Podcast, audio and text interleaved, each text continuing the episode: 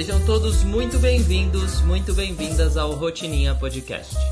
O podcast que te propõe uma boa reflexão toda vez que você senta para tomar um café. Muitíssimo bom dia, senhoras e senhores. Muitíssimo bom dia, senhor meu marido. Bom dia. Tem sido, na verdade, uma sequência de boa tardes, né? É, tem sido uma sequência de boa tardes, mas mesmo quando for à noite, eu tenho que falar muitíssimo bom dia, senhoras e senhores, para ativar o gatilho na cabeça dos nossos ouvintes de que eles estão no Rotininha Podcast. É isso aí. Certo? Mas Certo. muitíssimo boa tarde. Bom fim de domingo para você, senhor meu marido.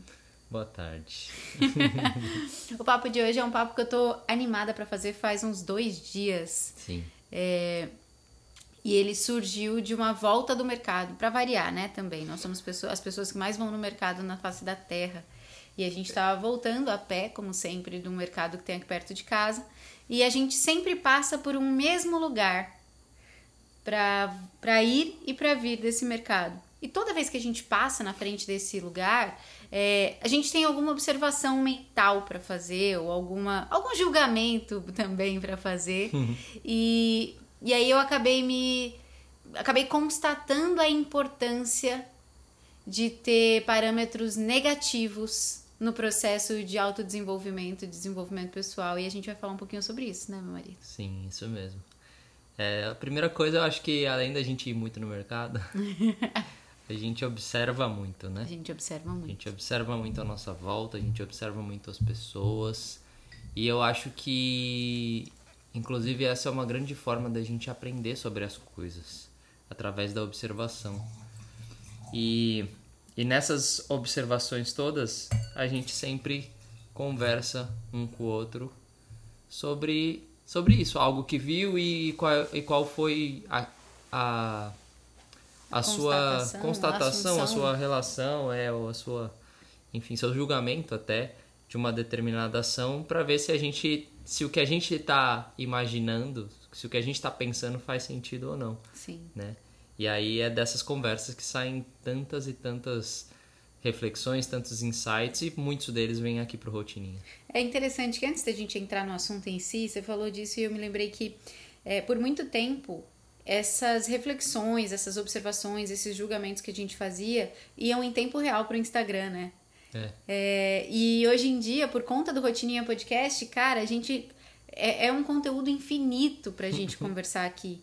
O processo de observar, ele é um processo muito valioso porque ele te gera, né? Essa visão, ele te gera, tá aqui. Ele te gera diversas perspectivas sobre os determinados simples assuntos da vida.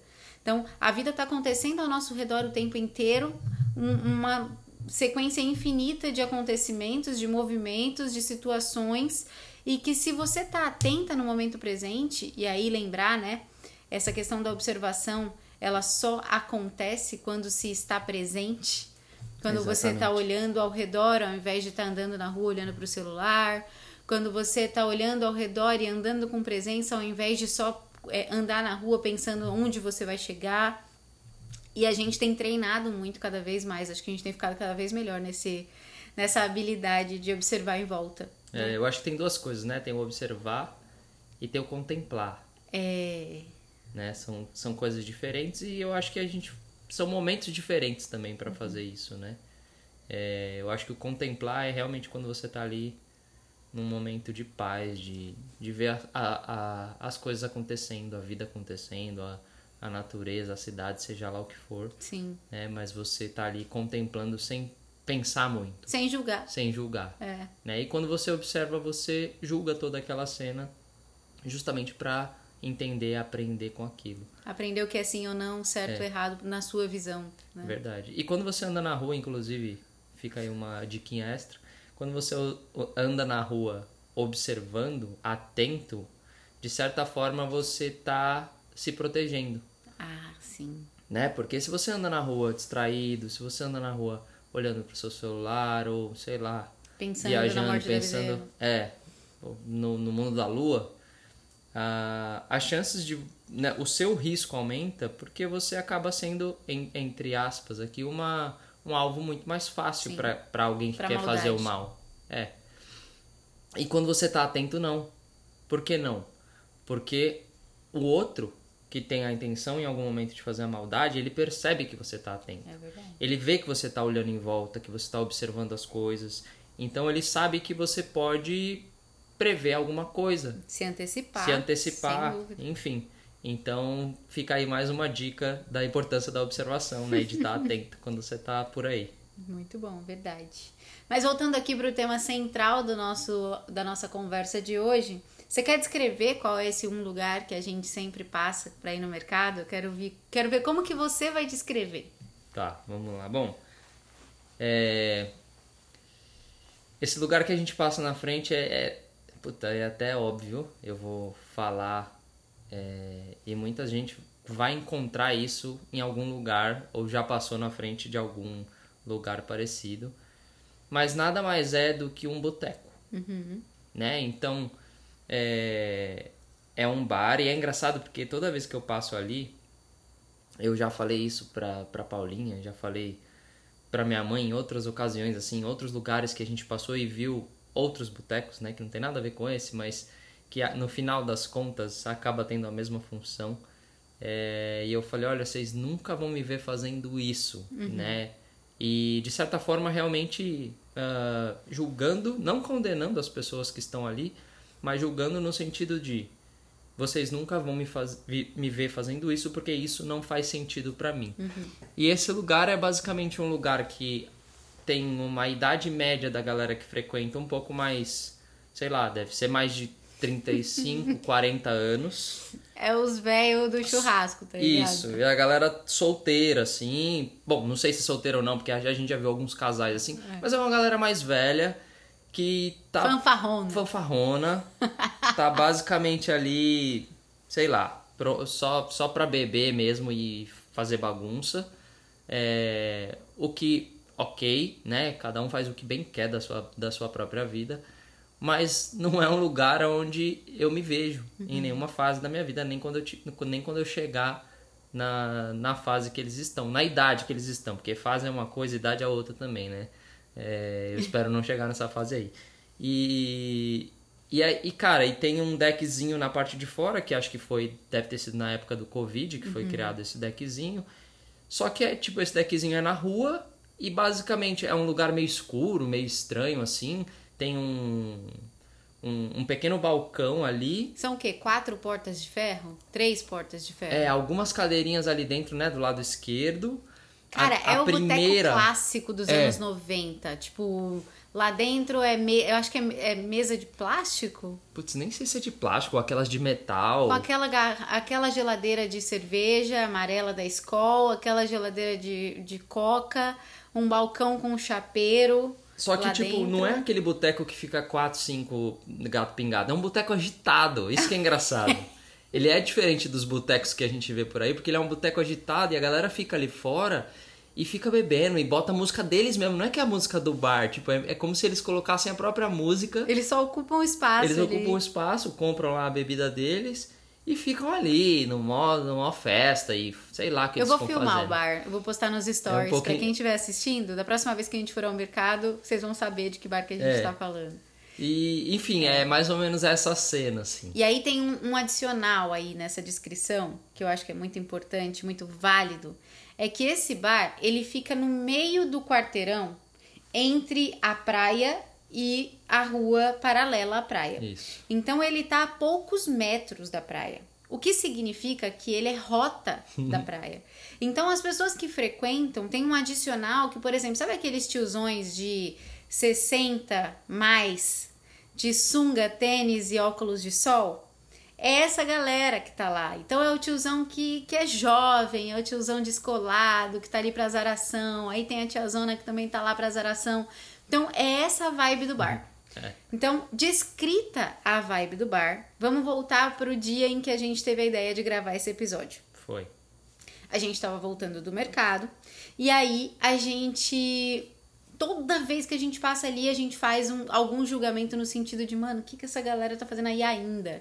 Ou então, o que, que essa galera já tá fazendo aí? Ou então, mano, eu não- eu não consigo entender o que. é, Tipo, existe um julgamento. É.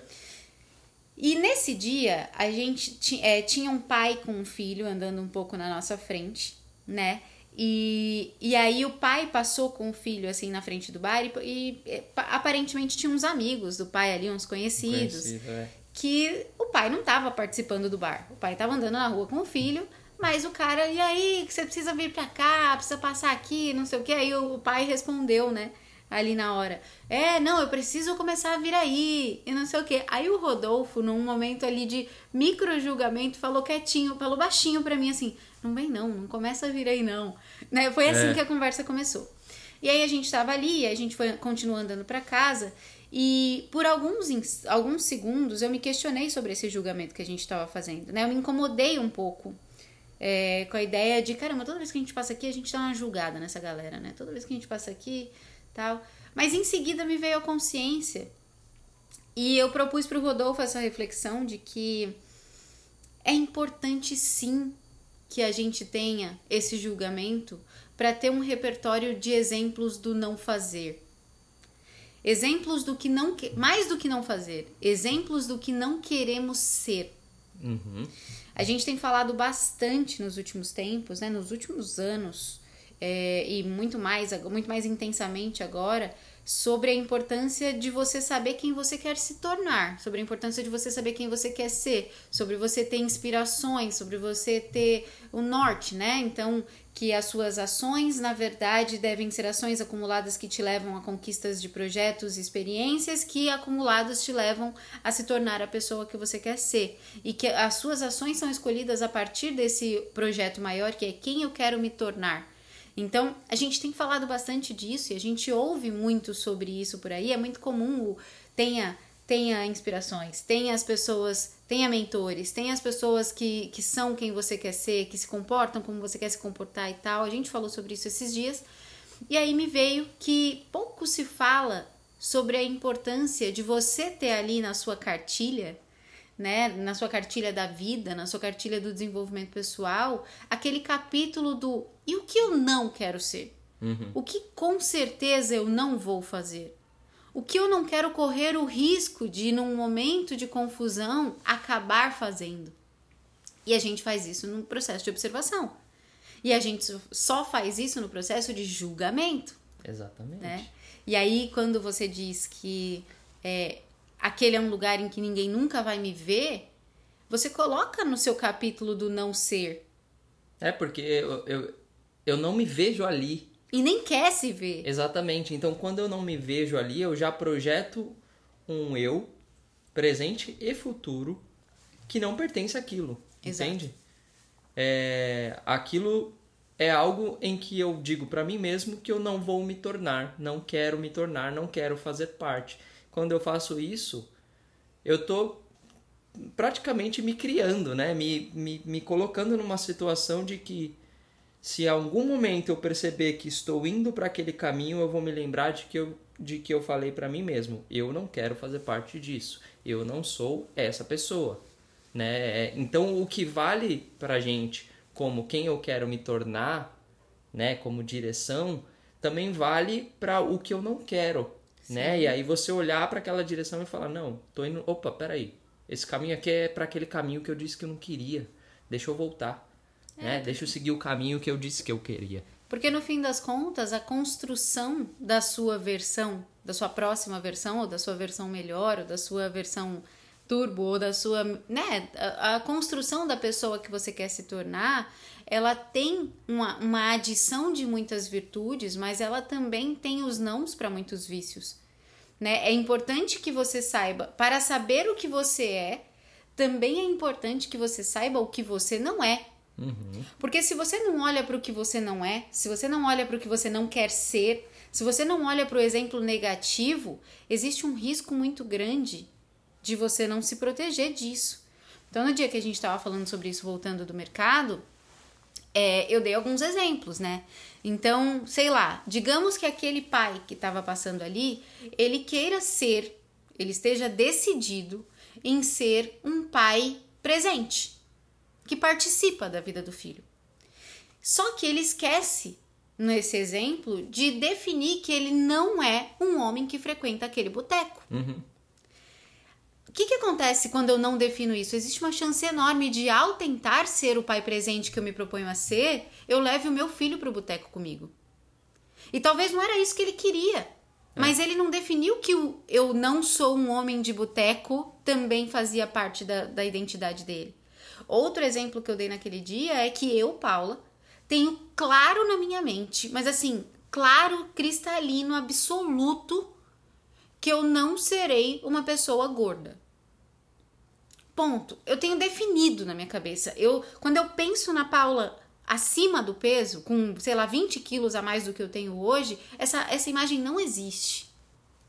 E quando eu vejo alguém com esse peso, alguém é, gordo, obeso, andando na rua, sem mobilidade, sem flexibilidade, sem conseguir levantar do chão se tomar um tombo, sem conseguir é, subir uma escada, eu olho para aquilo e eu olho bem fixamente. E eu faço questão de dizer para mim mesma: eu nunca serei essa pessoa. E isso cria, como você disse no meu imaginário, uma versão, a minha versão, projeta para minha versão de hoje e para minha versão do futuro um, um cenário inaceitável. Exatamente. Então, se por acaso acontece alguma coisa na minha vida, algum episódio em que eu saia da minha consciência com relação à minha saúde, em que eu saia da minha consciência, qualquer que seja, porque pode acontecer, eu tenho muito claro esse cenário do que eu não vou me tornar. Então, as chances de eu chegar nesse lugar de, por exemplo, obesidade são mínimas.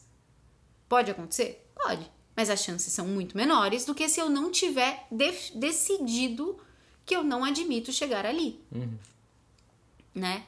Quantos outros exemplos a gente pode trazer? Não, e é muito, e é muito louco, né? Porque muita gente é, diz que o julgamento é, é terrível. Hum. Muita gente diz que o julgamento deve ser cortado, uhum. evitado. É... Sob pena de você não ser um ser humano evoluído. É.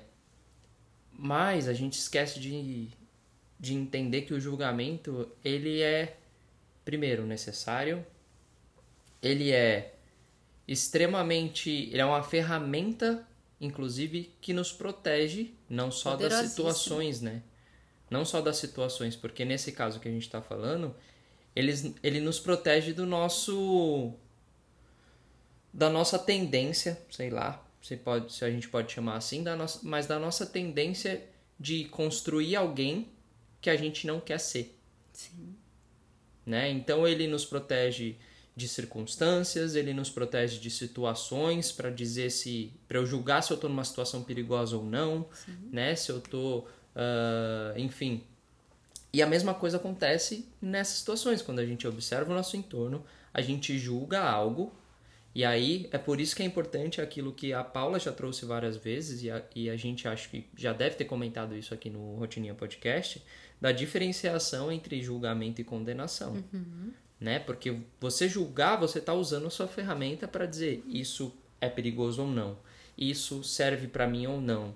Essa é a pessoa que eu me espelho e que eu quero me tornar parecida. Essa é a pessoa que eu vejo que eu não quero ser nem perto disso. Né? Então é o julgamento que faz isso. Sim. Diferente da condenação. De a condenação é quando você vê uma determinada situação e você, tipo, condena aquela pessoa pelo que ela fez, pelo que ela é, enfim, cada um tem suas razões, Sim. cada um tem sua história, cada um tem sua vida. Então julgar é difer diferente de condenar. E na verdade você tem que só saber usar o julgamento ao seu favor, né? Usar como uma ferramenta de proteção que ele é. Nossa, enquanto você explicava aí a diferença do julgamento e da condenação, me veio que, para simplificar, seria dizer que o julgamento é sobre você na história Condenação é sobre o que você pensa do outro na história. Uhum. Então, quando você condena, você avalia a conduta do outro. Quando você julga, você conduta como a sua conduta, você julga como a sua conduta seria naquela situação. É como se você se colocasse lá, né, naquela situação e falasse: "Ah, tá bom". Exatamente. No julgamento não há apontamento de dedos, no julgamento há um ponto de interrogação. Na condenação há o apontamento dos dedos. E aí, é, eu acho que é importante trazer essa diferenciação e é importante entender também que quando a gente demoniza o julgamento, a gente fecha as portas para muitas constatações e muito desenvolvimento. A gente fecha as portas, inclusive, para muita justiça. Uma vez eu vi um. Eu não sei se foi um post no Instagram que me marcou muito quando o assunto era julgamento, que ele dizia que é, nessa história de você não pode julgar ninguém nem nada, né? Aí dizia que quando você é, assume que não julga ninguém e você não julga a conduta do agressor como errada, você naturalmente está julgando a dor da vítima como inválida. Uhum. E, e, isso, essa foi uma forma de olhar para o julgamento de uma forma positiva, no sentido de que o julgamento ele é essencial. O problema não está no julgamento, o problema está no que você faz com o julgamento. É. O problema está na situação seguinte: ao julgar, que é inevitável, julgar é inevitável, por mais que você não queira. É, é exatamente como acontece num, num, num tribunal, né? num, num juiz. O Uhum. juiz está lá para julgar e, no, no caso lá, vai ter um, um veredito final que vai dizer condenado ou não. Ou seja, ele vai condenar ou não vai condenar. Na nossa vida é a mesma coisa, né? A gente julga a situação. E aí você tem, aí você decide se você condena ou não aquela situação. Agora o problema é tá condenando o outro. Né? Exatamente. Você está está atribuindo pena ao outro a partir daquilo que você acha certo ou errado. Então, eu acho que é isso. É o julgamento ele não é o problema. O problema é o que vem em seguida. O problema é se ao julgar você vai olhar para si diante de um espelho ou vai olhar para o outro sendo condenado. Muito bom essa, Né? essa relação. É. E aí a gente volta para a análise do o que eu não quero ser. Quando você entende isso, desde o dia que a gente conversou sobre isso, muita coisa fez sentido na minha cabeça, na, na ideia mesmo de tudo aquilo que eu decidi que não seria, eu nunca fui. Mas tem muita coisa que eu descobri que não queria ser quando já estava sendo, justamente porque aquilo nunca tinha passado pelo meu campo mental. Eu nunca tinha olhado para aquilo como um problema, até eu perceber que eu estava me tornando aquilo. Então isso pode acontecer, né? Os, os momentos de, de deslize, os momentos de inconsciência, os momentos de cegueira da vida, eles são constantes, eles são numerosos. Quanto mais elementos você tiver para se assegurar de que está indo na direção certa, e entender a direção certa não é só caminho certo, é não pegar os caminhos errados. Quanto mais você, você entender isso, mais leve fica a sua jornada. E você não corre o risco de ir para lugares que você nunca quis ir. Então é importante, essencial que a gente tenha na construção dessa identidade, na construção dessa pessoa que a gente quer se tornar, não só o que a gente quer ser, mas também o que a gente não quer. E para isso a gente tem que estar atento. Para isso a gente tem sim, no meu caso, por exemplo, que ver uma uma mãe completamente bêbada na presença dos filhos e saber que eu nunca quero ser uma mãe alcoolizada na frente dos meus filhos. É, eu, a gente tem sim que olhar para um, sei lá, para uma pessoa sendo violenta e mal educada com outra pessoa e olhar e dizer: eu nunca quero ser essa pessoa. Porque a gente pensa que não, mas a gente olha para situações extremas como essas, mas no dia a dia, quando alguém te incomodar, quando alguém te afrontar, tá lá a mensagem na sua cabeça de que você disse que nunca seria violenta ou mal educada com outra pessoa e isso é resgatado. Isso também é, é parâmetro, né? Cara, é, é muito louco, né? Porque a gente. Muitas pessoas já devem ter escutado e a gente sabe o quanto é real aquela ideia de que eu não posso me tornar ou eu não posso ter aquilo que eu não posso conceber, Uhum. né? É, então, ah, eu quero me tornar, sei lá, pianista, por exemplo. Se eu não consigo conceber isso, né, no sentido de ver isso acontecendo, no sentido de acreditar realmente naquilo, eu não me torno isso. Do outro lado, é, a gente pode usar isso, na- no exemplo que a gente está dando, de, nossa, eu não quero me tornar isso, no sentido de, para mim é inconcebível É eu me tornar essa pessoa. E você coloca isso dentro da sua, da sua mente, dentro da sua cabeça, de tal maneira que quando você der um passo naquela direção, O, ela- aler- o alerta, o alerta liga. aciona. ele avisa. É inconcebível para você isso. É inconcebível. Você não pertence, você não cabe a isso. Eu não admito. Então segue o seu caminho, no exemplo aqui, de ser pianista, Aham. né? Então eu acho que é muito, muito real. A gente não consegue ter nem se tornar, é, nem fazer o que é necessário para tudo isso daquilo que a gente não consegue conceber. Então a gente usa isso para os dois lados, porque a gente quer e porque a gente não quer. Sim. E muitas vezes eu acho que é, a gente passa por esse processo de falta de clareza de quem a gente quer se tornar. Eu acho que isso é uma dor de muita gente. Faz pouquíssimo tempo que eu consegui conceber a pessoa que eu estou me tornando, no sentido de ter direção e saber exatamente quem é a pessoa que eu estou me tornando e fazer as minhas escolhas de forma mais direcionada, né? Faz pouco tempo. É, isso leva tempo, né? Leva muito tempo. questionamento, muito, é, muita observação, auto-observação, autodesenvolvimento. mentalidade. Então, eu sei que muita gente que ouve a gente talvez esteja ouvindo e pensando, cara, mas eu não faço ideia nem de quem eu quero ser. Piorou de quem eu quero não ser. E aí eu te digo, comece por aí. Uhum. Às vezes você vai por eliminação. Às vezes o primeiro passo para você descobrir o que você quer ser é você listar o que você não quer ser. Porque só de listar, ter muito claro o que você não quer ser, você já reduz muitos riscos de se tornar uma pessoa medíocre e lamentável. Você reduz muitos riscos de se sentir é, altamente. Como que é a palavra? Decepcionada com quem você se tornou. Então, quando você cria esse universo do que eu não quero ser, ainda que você não faça ideia do que você quer ser, você já vai fechando muitas portas que você não quer jamais entrar. E você, por si só, já vai se tornando melhor a partir daí. Nossa. A clareza vai surgindo, né? Eu não sei o que eu quero comer, mas eu sei que eu não quero comer maçã, eu sei que eu não quero comer banana, eu sei que eu não quero comer limão. O que sobra? Uva. Talvez seja uva. Talvez. Fa- facilita muito a, a, a escolha do seu caminho. É isso. É a mesma coisa que a gente está falando de hábitos. É tornar fácil o que é bom e tornar impossível o que é ruim. Não é? E não é assim com hábitos, né? Assim que o James Clear fala no Hábitos Atômicos. É. O mesmo acontece com a vida, o mesmo acontece com os parâmetros de comportamento, de, de identidade, de personalidade.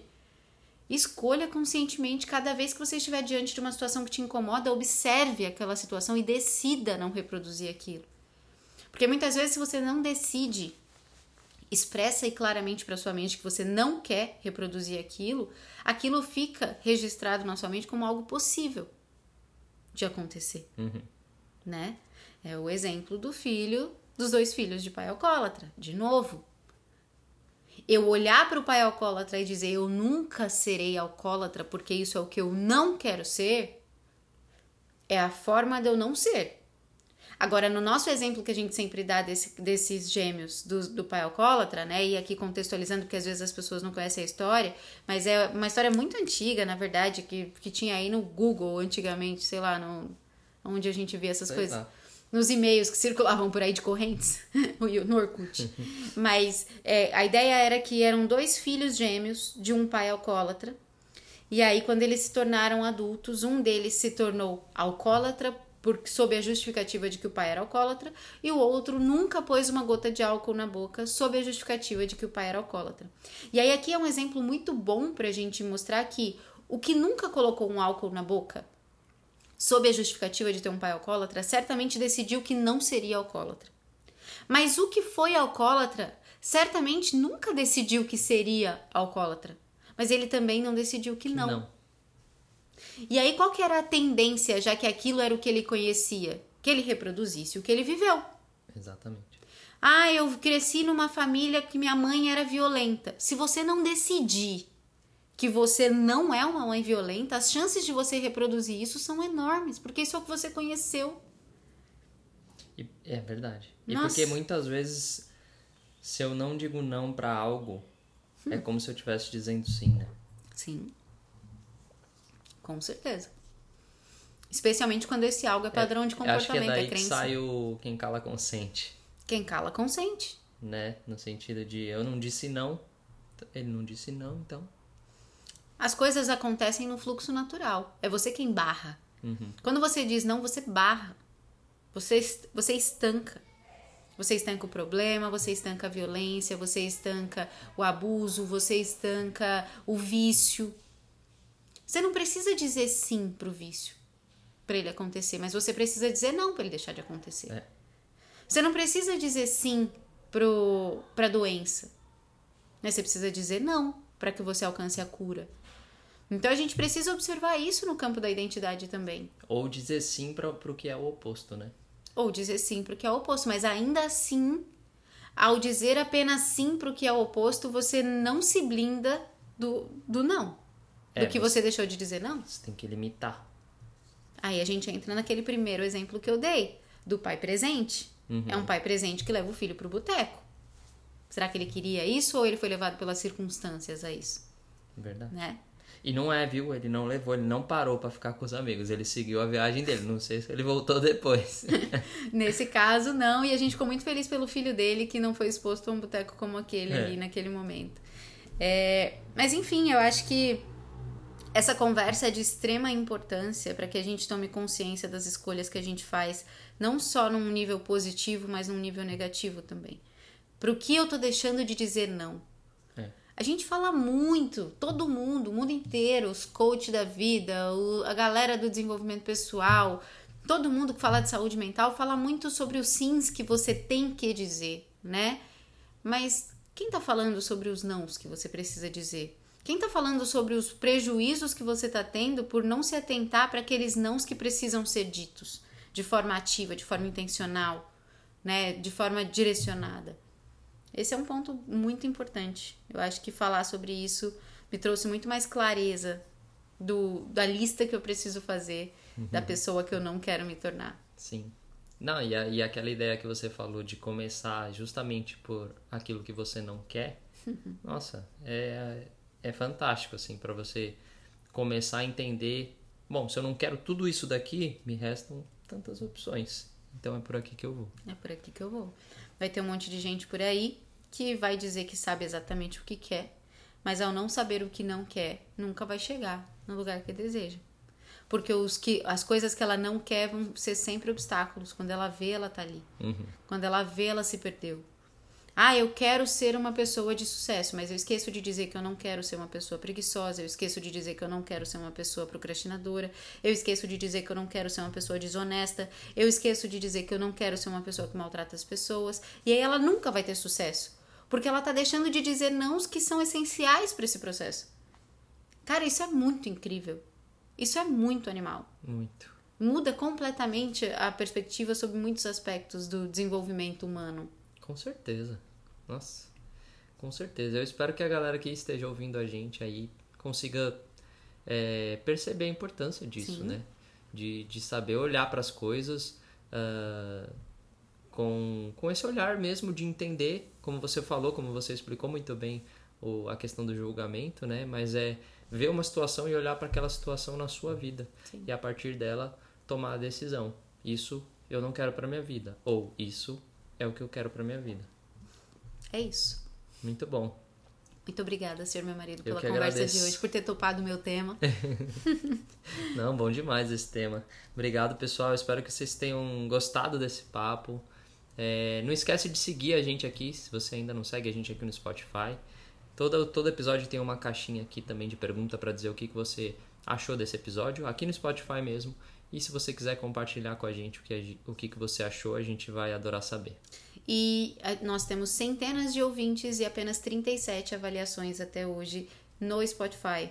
Então, se você está ouvindo a gente e nunca deu lá as nossas estrelinhas e você ouve a gente pelo Spotify, ou não importa por qual ferramenta você ouça os nossos episódios, não deixa de avaliar o nosso podcast, porque se você gosta, é bom que você sinalize para que as outras pessoas sejam avisadas, para que as outras pessoas se sintam confiantes também e seguras para parar e dedicar um tempinho para nos ouvir. Então Isso vai lá e faz a sua avaliação. Não quero te manipular e dizer para você dar cinco estrelas, mas se você ouviu esse episódio lembrado. até o final, quero deixar claro que você tá gostando dele. é verdade. E tem muito mais aí uh, para vir, muito mais que já passou, que eu não tenho dúvida nenhuma que você também vai gostar muito. É isso. Um beijo grande Beijo. e tenha um excelente dia. Tchau. Tchau.